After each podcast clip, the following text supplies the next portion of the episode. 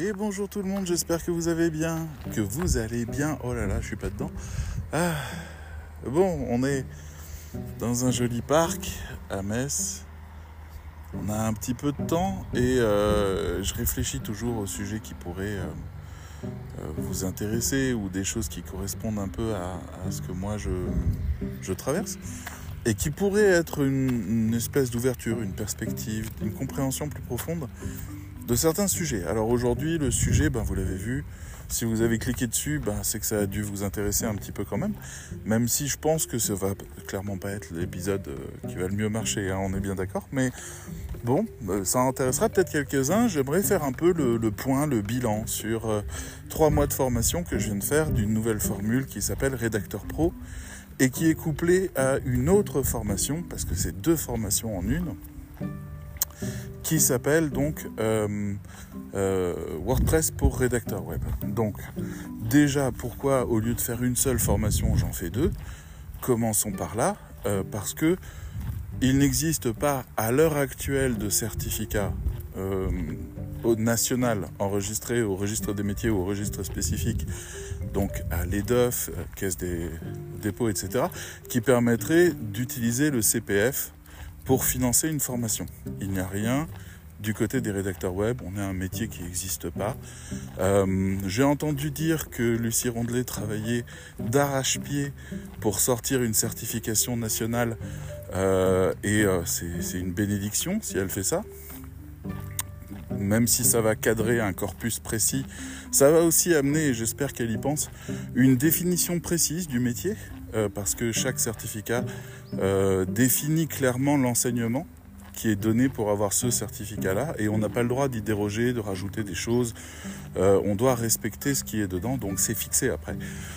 Mais bon, c'est un premier geste, on va dire, et en cas de succès, il peut y avoir d'autres personnes qui amèneront d'autres types de certifications complémentaires autour de la rédaction web. En tout cas, c'est une reconnaissance en plus, et ça, c'est bien. Donc, en attendant, eh ben, on peut passer par une autre certification.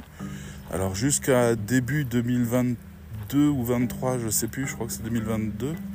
Euh, début 2022, voilà. Euh, on pouvait dire euh, ok, j'enseigne ce qu'il y a sur le certificat qui est demandé, et puis j'enseigne 90% d'autres trucs à côté qui m'intéressent. C'est comme ça qu'on avait formation rédacteur web financée par le CPF, et puis 10% de la formation c'était WordPress par exemple, ou quelque chose comme ça, et point. C'est-à-dire, voilà, ça passait parce que c'était pas surveillé. Aujourd'hui, il y a une chasse aux sorcières là-dessus, les punitions sont très méchantes. Ça commence par pas de remboursement du tout. Donc les personnes perdent énormément d'argent quand ça leur tombe dessus. Ou alors, c'est-à-dire une fois que la formation est terminée, euh, la caisse des dépôts dit je vous donne pas d'argent. Donc voilà, des fois c'est plusieurs dizaines de milliers d'euros qui sont perdus comme ça. Euh, et puis, de l'autre côté, il y a aussi le fait d'annuler le certificat Calliope, parce qu'on estime que vous ne respectez pas les critères de qualité demandés par l'État français. Euh, bon, c'est assez violent par rapport au fait de donner un enseignement complémentaire à un certificat, ça n'a pas trop de sens. Mais bon, euh, ils essayent de faire un peu le ménage. Hein. Vous avez vu, ça va de plus en plus. En ce moment, ils, vont même jusqu'à euh, demander maintenant aux salariés de financer une partie de leur formation, parce que les salariés avaient tendance à faire des fausses formations bidons pour récupérer des avantages en nature, euh, plutôt que de profiter de leur CPF pour faire un truc bien pour eux. Bon, voilà, ça arrive. J'ai perdu mon chien. Une seconde. Ah oui, d'accord. Allez, viens euh, au lit sans les pieds des gens. Ça les met toujours un peu mal à l'aise. Bref, je sens que je vais éternuer avant la fin de ce podcast. Ah, ça me chatouille. Donc voilà, alors on cherche des solutions de financement parce que euh, autant notre formation rédacteur pro, elle est finançable par euh, Pôle emploi ou la région ou euh, d'autres organismes divers et variés, les OPCO et compagnie, euh, pour pouvoir euh, pour pouvoir la faire. Donc on peut la faire financer. Les patrons peuvent la payer, ils seront remboursés. Enfin bref, il y a plein de trucs comme ça. Ça c'est bien. Mais mais CPF pas possible parce que pas de certificat. S'il y a un certificat CPF, s'il n'y a pas de certificat, pas de CPF. Donc raisonnement, Et si on faisait une deuxième formation qui était spécifique et vraiment extrêmement cadrée sur un certificat qui existe, donc on a euh, passé euh, une certification chez un organisme certificateur pour avoir le droit de lui emprunter ses certificats. Je sais que j'ai dit plein de fois le mot certificat. Et donc de créer une formation qui, elle, pouvait être financée et où on dirait tout simplement, euh, ben, si vous l'achetez, on vous offre l'autre. Argument commercial. Donc on est dans un cadre acceptable et ça fonctionne comme ça. Sauf que ben, on s'est fait prendre à notre propre piège, c'est-à-dire que ah oui, vous voulez faire un certificat national, très bien. Ben écoutez, il faut quand même être cohérent. Vous demandez de l'argent pour ça, donc il y a intérêt à ce que la formation soit bonne. Résultat, on a une formation qui est presque aussi épaisse que la première, et les deux sont côte à côte. C'est-à-dire en gros, euh, le, le, planning, c'était euh, euh, je reviendrai un peu plus dessus, mais euh, le lundi et le mardi, c'était des cours pour rédacteur pro. Le jeudi, c'était un atelier de deux heures pour euh, WordPress. Ou alors, c'était un cours d'une heure trente, parce que ça varie. C'était une fois sur l'autre, une semaine sur l'autre. Et donc, on avance comme ça. Et on a des exercices à faire qui sont pas rien, puisqu'on est en train de concevoir tout un site internet durant 13 semaines avec des étapes d'apprentissage, des cours magistraux et des ateliers et des corpus de connaissances et des corpus à lire et des formations à faire, des vidéos à regarder, etc. etc. Et ça, c'est pour les deux. Hein. Et le vendredi, on finissait par un atelier exercice euh, pour euh, rédacteur pro. Donc, première remarque des élèves, je vais le prendre comme ça parce qu'on a fini les questionnaires et que je vais euh, faire des entretiens avec eux bientôt pour voir par rapport à leur projet comment les choses se goupillent et pour voir aussi euh, si... Euh, pardon, j'attends juste mon chien.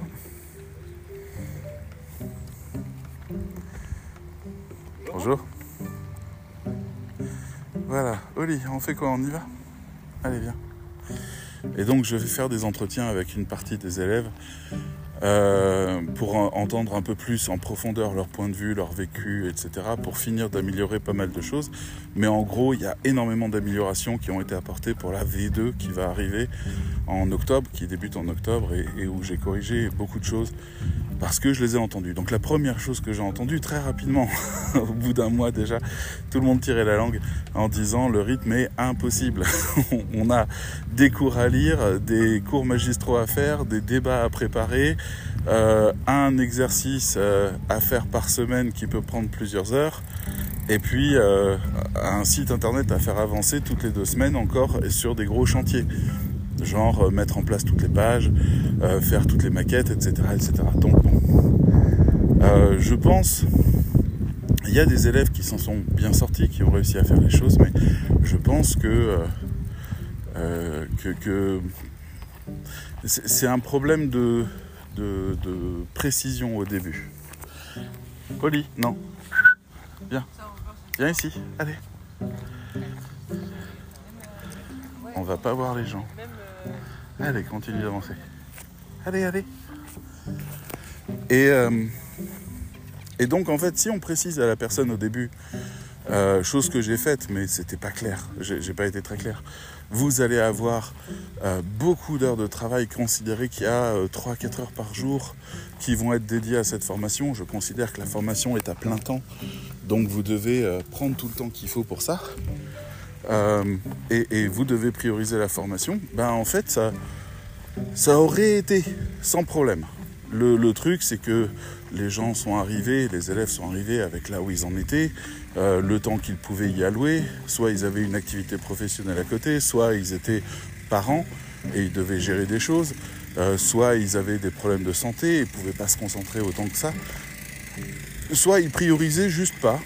Et euh, parce qu'ils ne partaient pas de l'idée qu'une formation en ligne pouvait être euh, aussi importante en termes de volume. Et je les comprends, hein. moi je fais partie de ces gens qui se découragent. Donc euh, j'avoue que j'ai pas euh, pas été optimal là-dessus.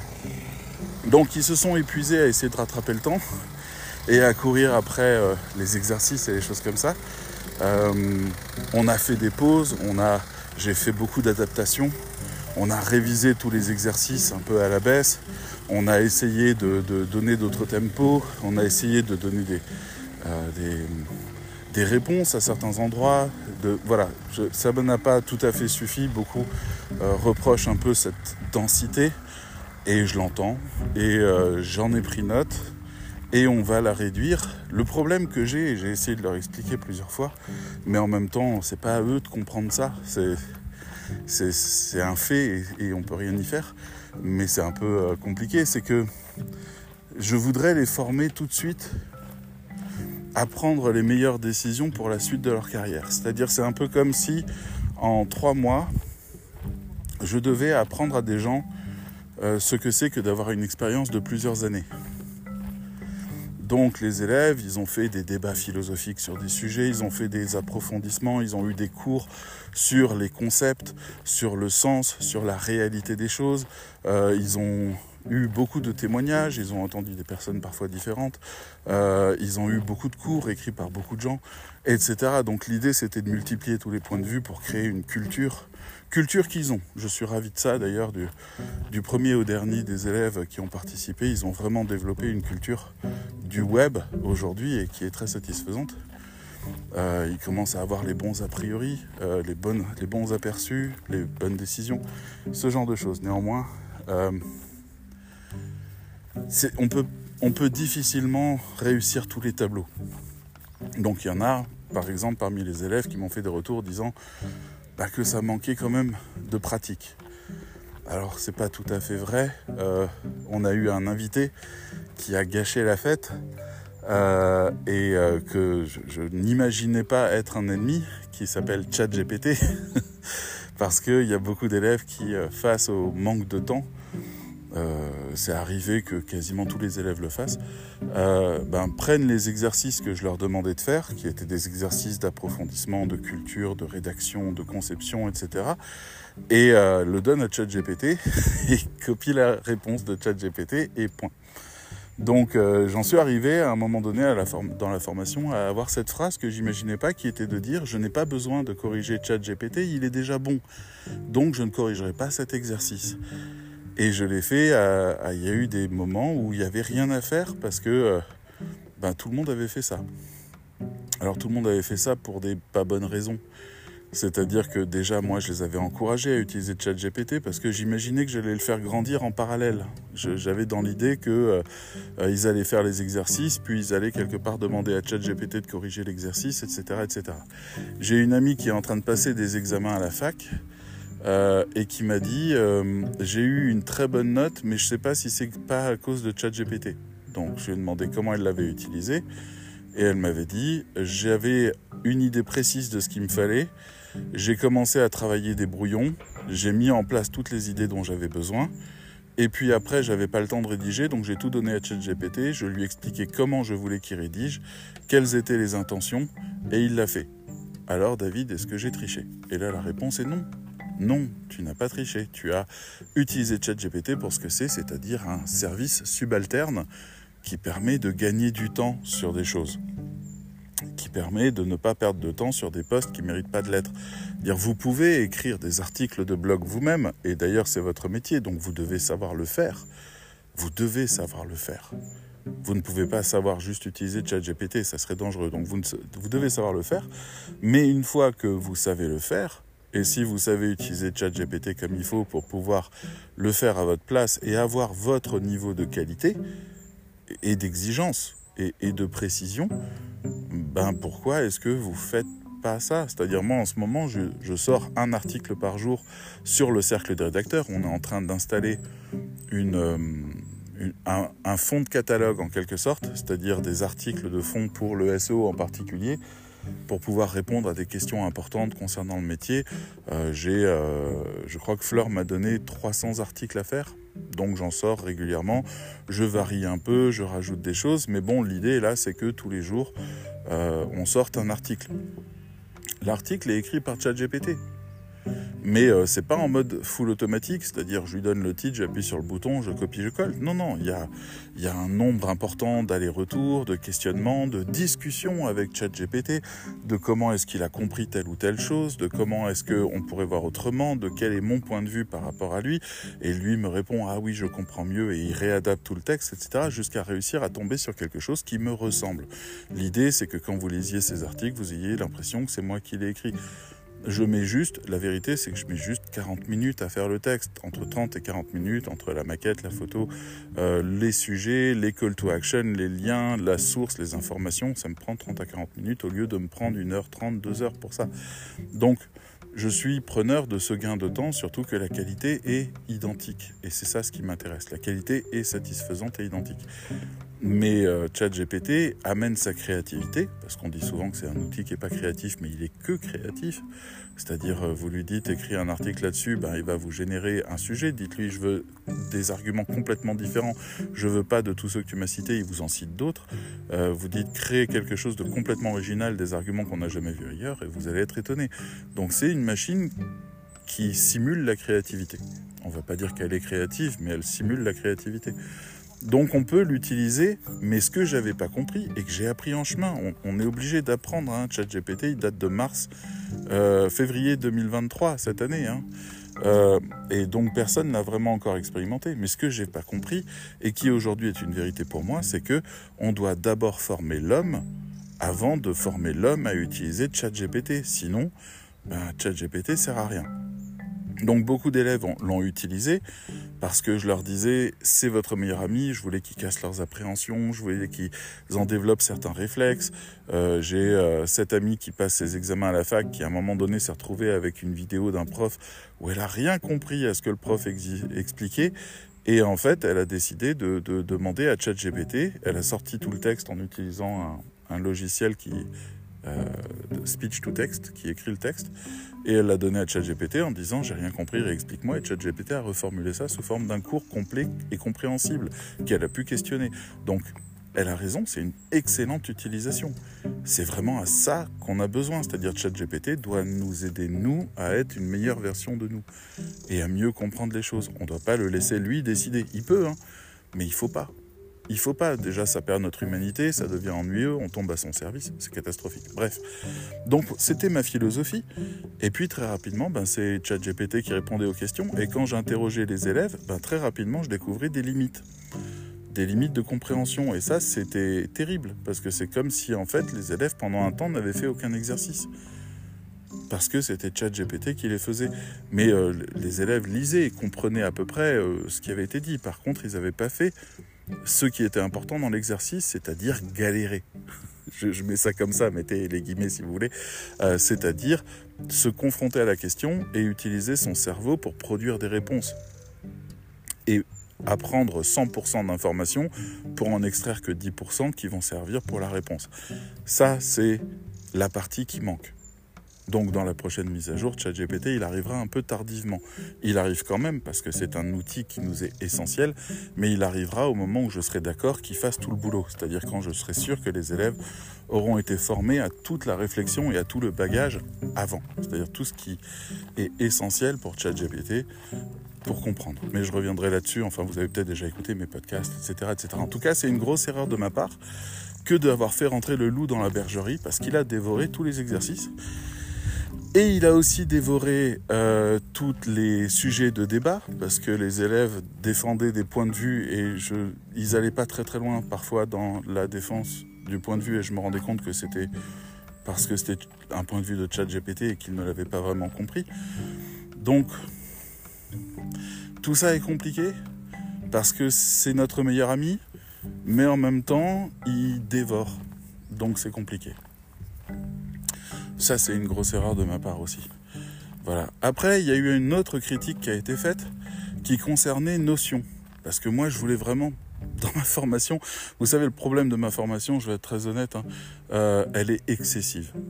Donc je dois vraiment la, reprendre et la réfléchir, mais elle voulait vraiment euh, être un accélérateur monstrueux, mettre le pied à l'étrier sur tous les sujets, amener les meilleurs outils, donner les meilleures habitudes, etc. etc. Mais c'est, c'est pas trois mois qu'il me faut, c'est six, six ou neuf pour ça, avoir une vie. Donc c'est pas un bon raisonnement. Mais euh, les élèves euh, ont noté un peu durement dans le questionnaire le fait que, questionnaire de satisfaction de formation, ils ont noté le fait que les interfaces, les logiciels qu'on utilisait, bah ils étaient pas contents. Donc on en utilise trois. Un qui est une plateforme e-learning, euh, ça, ça a posé de problème a priori à personne, donc c'est bon. Un autre c'était Workplace, et Workplace de Facebook est une plateforme qui a des bugs, pas beaucoup, mais qui en a. Et il y en a eu un qui nous a touché de plein fouet, qui était que les vidéos fonctionnaient plus. Le fait de pouvoir faire des, des cours en vidéo directement, c'était très pratique. Il a fallu que je prenne un forfait Zoom, il a fallu changer nos habitudes. Il y a eu des cours qui ont été gâchés, on a perdu des, des archives, c'était pénible. Donc, Là, il, y a un souci avec Workplace, même s'il était plutôt agréable à utiliser, que les élèves avaient vraiment un Facebook vide, donc ils pouvaient en faire absolument ce qu'ils voulaient. Ils avaient des groupes dédiés et des choses comme ça. Mais c'est Workplace, j'ai du mal à, à, le rendre vivant. J'ai vraiment une difficulté avec ça. Je ne sais pas trop pourquoi. C'est un peu comme si... Euh, c'est un peu comme s'il lui manquait de l'énergie qu'il est comme un bateau vide euh, quelque part. Et c'est problématique parce que les leaders d'opinion et ceux qui donnent de l'énergie sont finalement assez rares. Et se découragent vite quand ils n'ont pas les réponses à côté. Donc il y avait des gens qui postaient des trucs, l'indicateur montrait que tout le monde avait vu le message, mais personne répondait. Donc il y, a, euh, il y a ça aussi, je l'avais noté. Je sais que je fais une parenthèse un peu longue sur Workplace, mais c'est important. Oli, passe de l'autre côté. Tiens, c'est bien. Euh, mais euh, c'est important de le dire, c'est-à-dire que dans ma formation, il a manqué un vrai temps de rencontre. Les élèves ont appris à se connaître en chemin, ils ont passé beaucoup de temps à travailler ensemble, en binôme ou ce genre de choses, mais il n'y a pas eu ce premier temps de rencontre. Et je pense qu'il faut que je focalise mon attention là-dessus pour créer de la rencontre entre les gens avant que les choses se passent de manière à peut-être débloquer plus facilement ces échanges euh, sur le réseau, je pense. C'est mon hypothèse. Donc c'est quelque chose que je vais mettre en place dans la V2. Euh, ensuite, euh, la troisième logiciel qu'on utilise et qui leur a posé vraiment beaucoup de problèmes, c'était Notion. Et Notion, ça c'est ma première frustration, c'est-à-dire que j'étais, je suis dans un principe d'apprentissage qui est un principe freelance, c'est-à-dire que en tant que, que formateur et, croyant en l'andragogie, je pars de l'idée que je dois surtout travailler à l'autonomisation des élèves. Ils doivent euh, apprendre à résoudre leurs problèmes. Mais euh, voilà, moi j'appelle ça le search and learn, c'est-à-dire euh, je suis là pour répondre à tes questions, mais dans un premier temps, tu vas essayer de trouver ta réponse seule. Moi, je suis là pour la chose la plus inestimable, qui sont les pourquoi pourquoi on fait telle chose ou telle autre, pourquoi telle chose n'est pas conseillée, pourquoi ça c'est la bonne pratique et ça non? Ça c'est des choses que vous trouvez nulle part. C'est ça le cœur de la formation. Par contre, si vous voulez utiliser Notion, il y a 10 000 tutoriels dans toutes les langues sur YouTube. Et je parle même pas de tous les sites internet qui en font des cours. Et je parle même pas des cours gratuits ou payants qui sont disponibles à droite à gauche. Donc si vous voulez apprendre à utiliser Notion, c'est pas compliqué. voilà. Donc moi, je partais de l'idée que ben, j'ai appris Notion en regardant deux vidéos de 20 minutes et euh, qui m'ont mis le prix à l'étrier et qui m'ont permis de comprendre 80% des fonctions que j'utilise aujourd'hui euh, en permanence. Donc, je m'étais pas posé de questions là-dessus, mais je me suis retrouvé à un moment donné à voir que les élèves ramaient énormément. Et c'est quelque chose que j'ai vu à un autre endroit aussi, c'est concernant euh, Elementor ou Gutenberg ou même WordPress, où je les laissais faire en leur disant Bon, Elementor, vous allez voir, c'est des blocs, on déplace, allez-y, faites vos armes, testez le truc, et puis euh, formez-vous. C'est-à-dire, euh, je ne vois pas exactement ce que je dois leur apprendre, c'est une multitude de petits détails, mais Elementor, euh, une fois qu'on sait où sont rangées les options, ça va très vite. Donc moi, je me concentrais sur la structure du site, les conceptions, le sens, euh, le SEO, etc. Mais je n'étais pas sur Elementor. Et beaucoup de gens ont énormément ramé avec Elementor. Et je leur ai demandé à un moment donné en cours s'ils avaient regardé un tutoriel sur Elementor. Et aucun ne l'avait fait. Donc, je me dis, ça c'est quelque chose aussi qu'il faut que j'axe tout de suite dans la formation, il faut que je leur explique le search and learn et que je le mette en place très fort tout de suite. Il faut que le premier réflexe qu'ils aient soit de se dire ok je vais faire mes recherches. Et, là il y a quelque chose peut-être qui peut être très constructif. Mais ils étaient dans une position d'élève euh, pédagogique, c'est-à-dire euh, qui, euh, qui attend de recevoir des savoirs et d'être noté dessus, alors que l'andragogique suit un projet et utilise les savoirs qu'on lui donne pour la conception de ses propres projets. On est sur quelque chose comme ça et je me rends compte que l'andragogique, et c'est mon erreur aussi, c'est une autre erreur que j'ai notée de ma formation, c'est que les élèves sont en reconversion et ne sont pas encore très concrètement dans le projet de... Euh, de, devenir rédacteur web. Ils ne sont pas concrètement sur la question de quel est le meilleur logiciel, quelle est la meilleure pratique, comment on discute avec les profs, euh, enfin les profs, pardon, comment on discute avec les clients, comment est-ce qu'on discute, euh, où est-ce qu'on va pour telle chose, euh, où est-ce qu'on trouve telle information. Ils n'en ont pas fait l'expérience, donc ils n'en ont pas la demande formulée. Vous voyez, le problème se trouve là c'est qu'ils ne savent pas ce qui est important ou pas. Il n'y a pas de hiérarchie d'information basée sur une expérience. J'ai eu deux élèves, une qui avait déjà un passé de, praticienne, euh, c'est mal dit, pardon, un passé de, dans le domaine de la rédaction web, qui était à côté, euh, et qui avait une idée très précise de ce qu'elle voulait, et une autre, euh, je vais tenter de faire rentrer le chien. Oli, tu viens? Hop. Allez, viens. C'est bien. Attends, je vais te chercher de l'eau. Il fait super chaud. Vous vous rendez même pas compte. Mais euh, donc voilà, et ces deux personnes, une autre qui avait fait une formation euh, très fraîche, euh, pas une formation mais un apprentissage scolaire dans le domaine du marketing et qui avait des questions comme ça qui étaient très fortes. Et euh, donc ces deux personnes qui me questionnaient, qui me relançaient assez souvent, donc parce qu'elles avaient une idée des problématiques qui étaient rencontrées. Les autres découvraient ça. Donc puisque les autres découvraient ça, les autres n'avaient pas de questions dessus. Donc très souvent, je n'avais pas de questions en cours. Et je ne comprenais pas pourquoi.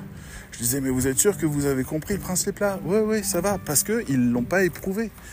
Donc ça aussi, c'est une énorme erreur de ma part. Parce que je disais, ah bah si vous n'avez pas de questions, limite je m'en agaçais. Si vous n'avez pas de questions, bah si c'est comme ça. Vraiment, j'avais l'impression que tout le monde s'en fichait. Mais en fait, euh, c'était pas le cas. C'était pas le cas. Ils ont appris et plus ils apprenaient vers, vers la fin de la formation, dans le troisième mois, ils posaient beaucoup plus de questions parce qu'ils avaient expérimenté beaucoup plus de choses. Ils concevaient notamment un site internet et coinçaient à certaines étapes et donc apprécier de, pouvoir résoudre des choses. Et c'est ça en fait un peu le problème, c'est-à-dire que je devrais être beaucoup moins exigeant en termes d'interaction au début, aborder des sujets qui soient euh, plus proches de, certains fondamentaux, plutôt que d'arriver sur des conceptions plus complexes et des choses comme ça. Donc il y, a, vraiment une partition que je dois redessiner entre la personne qui est en reconversion la plupart du temps ou qui est débutante, qui ne connaît pas ce métier, et la personne qui connaît le métier. Et c'est pas les mêmes questions, c'est pas les mêmes attentes, c'est pas les mêmes euh, envies, c'est pas les mêmes peurs, c'est pas les mêmes craintes. Euh, il y a eu beaucoup de témoignages, notamment de mes élèves durant ces trois mois, disant, et c'est assez classique, donc il faut pas s'en formaliser, mais c'est quand même important de le noter, euh, disant que ils se sentaient imposteurs, pas prêts pas professionnel, que c'était pas suffisant encore. Il y en a, il y a un de mes élèves qui m'a parlé de faire des stages en disant j'ai besoin de pratique. Alors moi je suis d'accord, mais on a raté un rendez-vous dans cette formation, rendez-vous que je ne raterai pas dans la prochaine version. C'est que normalement leur site internet qu'ils apprenaient pour WordPress sur lequel ils travaillaient devait être rédigé intégralement à la main, c'est-à-dire la home page, les pages services, euh, les pages de vente, les tunnels de vente, les fiches produits éventuellement, la page à propos, etc. etc. C'était euh, eux qui rédigeaient toutes ces choses-là. Donc c'était l'équivalent d'un contrat qui était sous ma supervision. Donc c'était hyper intéressant de pouvoir, de pouvoir travailler comme ça. Mais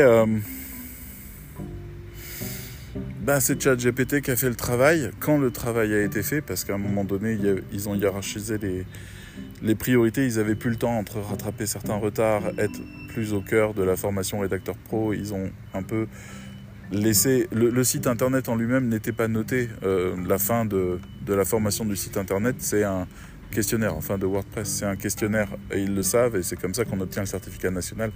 Donc c'était un terrain d'essai et je leur en veux pas de ne pas avoir fini le site, si ce n'est que bah, l'expérience n'est pas complète. Mais en tout cas, là, là était l'endroit où il y avait de la vraie rédaction à faire, un vrai contrat. Donc euh, on, rédigeait des briefings qui avaient été faits dans un autre cadre, etc. Donc il y avait tout un travail qui était fait là-dessus. Bon, j'ai pas réussi à mettre ça en partition parce qu'on a accumulé beaucoup de retard. Et j'ai envie de dire juste pour ça, parce que tous mes élèves étaient vraiment très motivés. C'était pas des tirs au flanc, c'était pas des gens qui s'en fichaient. C'était des gens qui avaient vraiment envie de bien faire et qui se sont retrouvés à perdre énormément de temps sur des tâches. Euh, l'erreur étant de ne pas les avoir coachés sur comment on fait pour ne pas perdre de temps sur ces tâches, comme par exemple regarder un tutoriel. Euh, accepter le fait de ne pas deviner et puis euh, essayer d'aller vite, cibler quelque chose de plus efficace que l'apprentissage par soi-même en mode découverte, plus la réalisation. Enfin bref, donc il y a beaucoup de modifications que j'ai faites par rapport à ça. Euh, il y a, par exemple, il y a beaucoup plus d'ateliers maintenant qui sont prévus, donc beaucoup plus d'étapes dans euh, la partie WordPress, ce qui va permettre de restructurer un peu ça, de, retrouver un rythme, d'avoir une respiration. Chaque semaine, on a une petite tâche à faire qui prend que quelques heures. Il y a des sources qui vont être données en plus. Il y a, il y a tout un document de 110 pages qui s'appelle WordPress Technical qui va être encore enrichi d'une cinquantaine, soixantaine de pages avec des tutoriels et des choses comme ça, et qui va être vraiment un, enfin qui va vraiment euh, tracer la ligne quelque part, qui, va vraiment permettre de, ne pas se perdre dans le process. Je vais poser des cadres et des garde-fous. Je, vais poser euh, des, réponses. Je, je vais les laisser chercher encore, mais ça va être beaucoup plus cadré, moins chaotique. Mon idée, c'était de dire perdez-vous, apprenez de vos découvertes, et moi j'arrive et je mets de l'ordre là-dedans avec du sens, du cadre, de la philosophie. Euh, c'est un modèle qui marche, mais, mais à condition de ne pas surcharger les gens et à condition que les gens accordent euh, suffisamment de temps et ne se découragent pas. Et euh, le découragement est arrivé à quelques endroits, donc j'en prends note. C'était une formation qui en qui d'en demander trop. Donc je disais Notion par exemple, euh, on travaille avec Notion parce qu'on travaille sur des documents synchronisés, on travaille euh, sur des exercices mis en ligne, sur des calendriers, sur des choses. Il y a une multitude de fonctions qui sont très pratiques avec Notion. Et les élèves, en fait, ben, ils coinçaient sur des, des choses de base, euh, du genre déplacer une donnée d'un tableau à un autre, ou faire un lien entre deux tableaux, ou juste organiser une page et utiliser correctement les blocs, je m'en rends plus compte parce que je suis complètement habitué, mais à découvrir, c'est très compliqué. Donc il faut prévoir un temps de découverte de notions. C'est nécessaire si je veux qu'on continue à utiliser cet outil-là. J'en prends note. J'en prends note. C'est, Ça a été compliqué pour les élèves, je le comprends. Donc voilà. Euh, les cours en eux-mêmes ont été satisfaisants. Ils ont une plutôt bonne note. Je crois qu'ils sont à, plus de 4 sur 5 en note finale, euh, en moyenne notée. Donc je crois que les cours sont bien. Euh, les supports euh, pédagogiques sont aussi, ont aussi une excellente note. Moi, ma pédagogie a été variable. Elle a été notée, ça va de 2 sur 5. Il y a une élève qui n'a pas du tout aimé qui m'a même écrit une lettre pour m'expliquer qu'elle n'aimait pas du tout ma manière de travailler. Euh, dans la vie générale qu'elle a donnée, c'est c'est pas pour tout le monde. Ok, c'est un rendez-vous raté. Euh, on a pris le temps d'en parler, on a essayé de résoudre des choses. Euh, finalement, elle a pris la décision de ne pas suivre tous les cours, elle a fait son choix dedans. Elle est allée jusqu'au bout et ma foi, bon, c'est décevant, mais c'est pas elle qui est décevante, c'est décevant que j'ai pas trouvé de réponse à ça et que, euh, et que j'ai pas entendu où était le problème. Et, euh, voilà, j'ai les éléments pour y réfléchir. C'est une question d'être et, de perception aussi, parce qu'elle a eu une mauvaise perception de certaines choses qui n'avaient pas du tout les conséquences qu'elle imaginait et qui étaient gérées euh, en off sans qu'elle le sache. Donc c'était pas grave au point qu'elle l'imaginait. Euh, il y a eu des moments, des recadrages, des trucs comme ça, des paroles qui étaient un peu énervées, des trucs, mais bon, tout était recadré, donc ça allait. Mais pour elle, c'était ben c'était pas ce qu'elle voulait vivre et je peux comprendre. Donc elle, j'ai eu des mauvaises notes qui, correspondent à ce qu'elle a exprimé. Donc je, suis obligé de dire ok. Euh, les autres, il y a des 3 sur 5, il y a des gens qui ont trouvé que c'était euh, complexe à comprendre, euh, pas suffisamment expliqué. J'avais un problème de nombre d'heures aussi à faire. même si je, les cours devaient durer une heure et qu'ils arrivaient souvent à une heure et demie, deux heures parce que j'essayais de donner un maximum d'infos. Mais Bon, euh, je faisais aussi des retranscriptions de tous les cours pour leur permettre d'avoir euh, d'avoir des traces écrites de tout, de tout ce qui était dit. Mais euh, ce c'est pas aussi complet. Je voilà, il y, a une page de cours qui fait, je sais pas, deux pages, on va dire. ça correspond pas non plus au discours d'une heure et demie sur un sujet. Donc il y a pas mal d'éléments qui peuvent manquer. Mais ça, c'est aussi un truc que j'ai noté, c'est que les élèves je, les ai mal informés sur les attentes que j'avais concernant les cours. Ils prenaient pas de notes. C'est-à-dire que je leur disais, euh, lisez les cours écrits, euh, tout ce qui est le, cours explorateur notamment, donc il y a 200 pages de cours, 30 heures de vidéo. Je disais, faites-le en entier, on va prendre le premier mois, vous le faites en entier, de manière à vous acculturer. Euh, vous n'êtes pas obligé de prendre des notes et de creuser, mais juste vous devez avoir conscience des débats qui sont là, des choses, il faut juste que vous soyez acculturé au sujet. Et je crois qu'ils ont compris que les cours aussi. Et...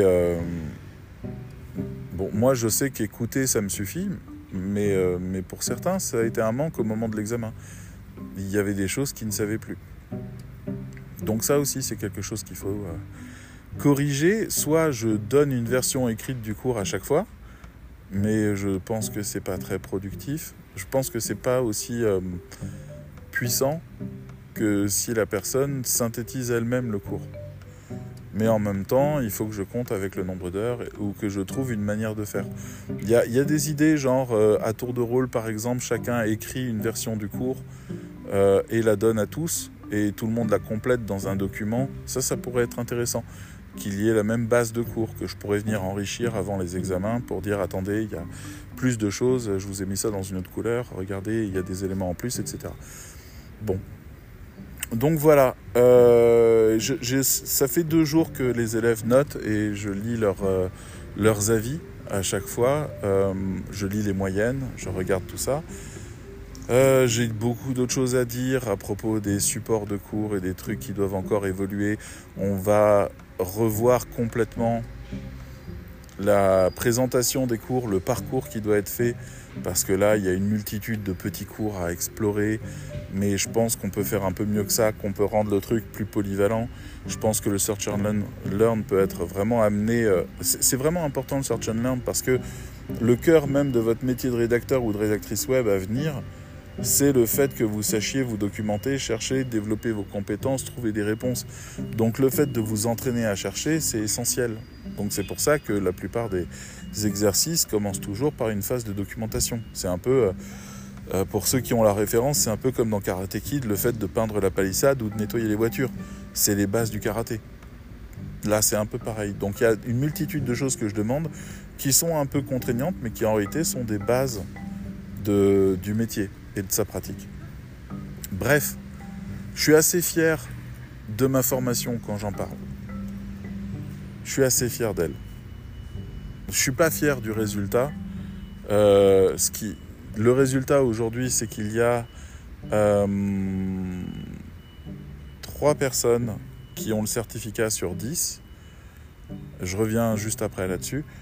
Euh, qui ont pardon, le, certificat interne rédacteur pro, donc le diplôme de, rédacteur web qu'on délivre, et quatre personnes, enfin trois personnes à l'heure actuelle qui ont le certificat WordPress, qui est un certificat national enregistré au, registre spécifique, euh, et qui est donc un certificat reconnu, mais il y en a deux qui vont passer un rattrapage jeudi parce qu'ils étaient à deux doigts de l'avoir et ils sont d'accord pour réessayer. J'ai demandé euh, à l'organisme certificateur, c'est OK, on va faire une petite séance de, rattrapage pour eux, ils vont refaire l'examen. Euh, voilà, avec enthousiasme, ils sont chauds patates pour ça et j'ai envie voilà, qu'ils aient euh, ce certificat-là. Alors, je finis là-dessus. Si vous m'avez écouté jusque-là, pourquoi est-ce que le chiffre de 3 sur 10 est, terrible? Euh, bah, Je vais juste vous donner un peu de contexte, parce que c'est moins pire que ce que vous pensez, mais c'est la réalité des euh, formations, et particulièrement des formations en ligne, c'est que c'est souvent l'hécatombe dans parmi les élèves, parce que tout le monde a des vies. Et euh, la formation, étant donné qu'elle est en ligne, elle n'est pas primordiale. C'est pas comme devoir aller à l'école pendant un an, euh, aller dans un endroit, rendre des comptes, faire des signatures de présence ou ce genre de choses. Non, là, c'est euh, vous devez être devant votre ordinateur. Si vous y êtes pas, ben on peut pas vous faire grand chose. Il n'y a pas de grandes sanctions, hein. donc il n'y a pas de raison d'avoir peur. Donc finalement, en fait, la vie suit son cours. Alors la vie suit son cours, ça fait que par exemple, c'est un peu la même chose que Dix petits le livre d'Agatha Christie qui a une petite comptine alors maintenant ça s'appelle Ils étaient 10, euh, où il y a 10 petits personnages qui vont à chaque fois vivre un, truc et puis il y en a un qui meurt. Alors en l'occurrence personne n'est mort, mais quelqu'un est éliminé. Donc par exemple, ça vous donnerait 10 petits élèves euh, se préparer à commencer, l'une tomba malade et annula sa présence, il n'en resta plus que 9. Voilà. 9 petits élèves euh, souhaitèrent, se sont mis en route, L'une ne démarra pas et ne donna pas signe de vie pendant un mois. Elle fut remboursée et on annula sa présence. Il n'en resta plus que huit. D'accord Huit petits élèves travaillaient dur. Une se retrouva avec une contrainte de santé, euh, de famille, pardon, telle qu'elle ne pouvait plus travailler aussi dur que les autres et que toute sa vie allait être chamboulée par quelque chose qui venait d'arriver et donc demanda à s'arrêter. Cas de force majeure, il n'en resta plus que sept sept petits, sept petits élèves continuèrent leur chemin. L'une se sentit moins bien et vit des problèmes de santé revenir. Ne pouvant s'assurer de pouvoir réussir sa formation, elle décida de s'arrêter par décision d'un médecin. Il n'en resta plus que six. Vous voyez? Six petits nègres continuèrent. Euh, six petits nègres, c'est le réflexe du texte de base. Désolé, je reprends. Six petits élèves euh, continuèrent l'aventure L'un décida qu'il n'accorderait plus de temps à la formation et ne paierait pas la dernière tranche qu'il devait régler, créa des problèmes et finalement s'en alla. Il n'en resta plus que cinq. Puis, je ne vais pas continuer comme ça, ça peut être mignon, mais j'ai pas le texte de base et je pense que c'est rébarbatif. Mais euh, sur il en resta plus que cinq. Puis, euh, donc, une élève n'apprécia pas euh, la manière dont je formais et décida de boycotter une partie de la formation et de ne pas passer les examens finaux. Il n'en resta plus que quatre. Euh, l'un parmi les quatre ne se sentit plus capable d'aller au bout parce que euh, des problèmes de santé l'ont rattrapé aussi. Il n'en resta plus que trois. Voilà. Et les trois qui étaient disponibles et en capacité ont réussi l'examen. C'est des aléas c'est des aléas et j'aurais aimé trouver des réponses à ça, mais il n'y en a pas. C'est comme ça. Les choses arrivent ainsi. Donc bref, j'ai noté tous mes torts. J'ai vu que j'étais euh, trop exigeant. Les, mes exercices n'étaient pas compliqués, hein. c'était des choses qui demandaient un peu de documentation, un peu d'apprentissage et qui pouvaient après être faits. Mais, euh, mais je me rends compte que les choses doivent être plus progressives, moins euh, punitives quand on les fait pas, c'est-à-dire ça accumule du retard qu'il faut faire quand même. Alors dans mon raisonnement, par exemple, la nouvelle conception, ça va être qu'on fait des cours pendant trois semaines, puis on a une semaine blanche, et on fait ça pendant trois mois, trois semaines, puis blanc, trois semaines, puis blanc, trois semaines, puis blanc, puis examen. Et la semaine blanche sert à rattraper tout le retard, à refaire tous les exercices correctement, à les livrer pour qu'ils soient notés et à rattraper le retard sur le site internet. Donc à chaque fois, en fait, il y a une semaine qui est entièrement dédiée à rattraper le retard. Je pense que là, on respire. En plus, ça fait un break dans, dans la formation. Ça permet de se repréparer, de se remotiver, de se redonner envie. Je sais qu'il y aura encore de la casse la prochaine fois. Mais, euh, mais on va essayer. Je, vais aussi mettre beaucoup plus d'éléments d'information, de cadrage et d'explication dans les cours directement. On va passer aussi une forme de contrat avec les élèves qui va leur expliquer très précisément la pédagogie, comment on va la suivre et comment ça va se faire. Euh, c'est une formation, je veux dire, les élèves, ce qu'ils ont accompli à la fin, mine de rien, l'examen final, je leur ai donné un site internet, ils en ont déroulé euh, toute la position stratégique et défini toute la position marketing et défini finalement une stratégie de communication avec des points clés, ce qui est ben, très exactement ce que je souhaitais qu'ils sachent faire à la fin, sachant que la chose qui leur manque maintenant, c'est de la pratique sur comment on écrit ces choses-là une fois qu'on a décidé de les faire. Mais en tout cas, les textes ont du sens, ils ont de la valeur, et les élèves savent faire, voire même ils savent utiliser ChatGPT pour booster les points dont ils ont plus besoin. Je dis que je forme les gens à être des capitaines. Alors c'est difficile parce que c'est pas très tangible. On peut pas dire ah tiens aujourd'hui je me sens capitaine. Mais euh, voyez, euh, vous avez déjà joué à des jeux de société, je pense. Euh, bon, vous avez joué à un jeu. mettons les échecs, c'est peut-être le jeu auquel tout le monde a joué au moins une fois. Au début, vous jouez, vous comprenez rien, vous vous faites laminer, l'adversaire est très dur, euh, vous n'arrivez pas à calculer les coûts, vous n'arrivez pas à comprendre les choses. Euh, au fur et à mesure du temps, vous développez des réflexes, mais ce n'est pas forcément des bons réflexes. Par exemple, vous êtes très sur la défensive, vous protégez la reine à tout prix, vous l'utilisez pas dans l'attaque, etc., etc. D'accord? Euh, Donc, si vous avez envie, il existe une série télé qui s'appelle The Queen Gambit et qui est extraordinaire qui est sur Netflix, je crois. Donc, je vous la recommande qui parle d'une joueuse d'échecs. Et là, vous allez découvrir justement ce dont je vais vous parler. Euh, les échecs, si vous apprenez avec un maître, parce que ça arrive souvent en fait qu'on aille dans des clubs d'échecs, qu'il y ait des cours d'échecs, qu'on lise des livres d'échecs. Pourquoi? Parce qu'en réalité, les échecs, c'est la guerre. C'est la guerre, mais en version euh, organisée, très organisée. On sait ce que fait chaque chose, on sait à quoi sert chaque pièce, etc. etc. C'est la guerre. Euh, c'est une bataille qui a lieu entre deux armées. Et là, en fait, ce qui vous manque le plus, c'est l'expérience de tous les autres chefs militaires avant vous. Ce qui va vous, vous, vous motiver le plus, ou ce qui va vous apprendre le plus, c'est le fait de savoir comment les autres ont fait face à telle ou telle situation. D'accord Et ça, vous en avez plein des exemples dans la vie de, de tips comme ça que vous découvrez et qui sont extraordinaires. Genre, euh, je sais pas, par exemple, euh, un tips à la con que j'ai vu il y a pas longtemps, c'est euh, quand vous voulez manger une orange, ben vous pouvez l'éplucher et galérer, ou vous pouvez la trancher en deux dans le sens de la largeur, et puis après la retourner comme un parapluie, et puis finalement tous les morceaux arrivent sur le côté, vous avez juste à les cueillir et à les manger. Voilà, c'est un tips qui fait que ça va un peu plus vite. Mais c'est des choses aussi très bêtes, genre euh, j'ai entendu à un moment donné un, chef cuisinier dire si vous voulez faire bouillir de l'eau, bah, commencez par mettre de l'eau chaude dans la casserole, démarrez pas à l'eau froide. Tellement de gens démarrent à l'eau froide. Mais ils le font par réflexe, ils le font parce que jamais personne a remis ça en question. Mais quand vous démarrez à l'eau chaude, vous gagnez des précieuses minutes, donc beaucoup d'énergie, etc., etc. Donc c'est juste tellement évident pour les gens qui savent. Et l'idée de se former, c'est l'idée d'acquérir les bons réflexes face à des choses qui peuvent nous impressionner. Si vous vous formez à la prospection, on va vous expliquer quelle est la meilleure stratégie, c'est sûr, mais on va aussi vous, vous permettre de comprendre ce qui se passe dans la tête de l'autre, ce qui se passe dans l'expérience de l'autre, de l'autre, du client ou du partenaire ou ce genre de choses. Donc, vous allez avoir un panorama très différent et les savoirs que vous allez rassembler ne sont pas des savoirs liés à l'imitation ou à votre propre raisonnement de néophyte sur une situation complexe, mais à l'expérience de quelqu'un qui sait, qui va vous montrer et vous faire vivre l'expérience pour que vous soyez tout de suite à son niveau sur cette question-là.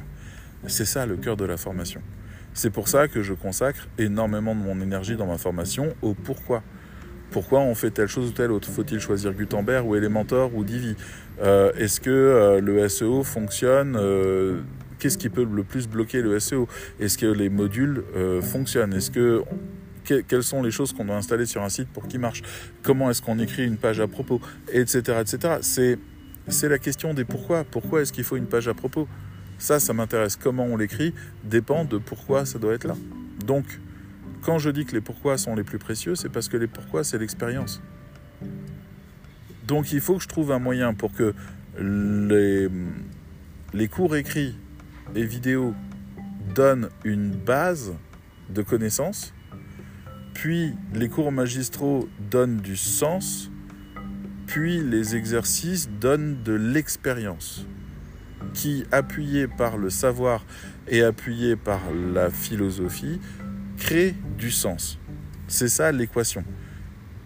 C'est quelque chose que je répète souvent, mais il faut savoir mettre le savoir et le savoir-faire avec l'expérience pour que les trois ensemble génèrent de la compétence. C'est le raisonnement. Bon, je suis fier de ma formation parce qu'elle a essayé de faire ça.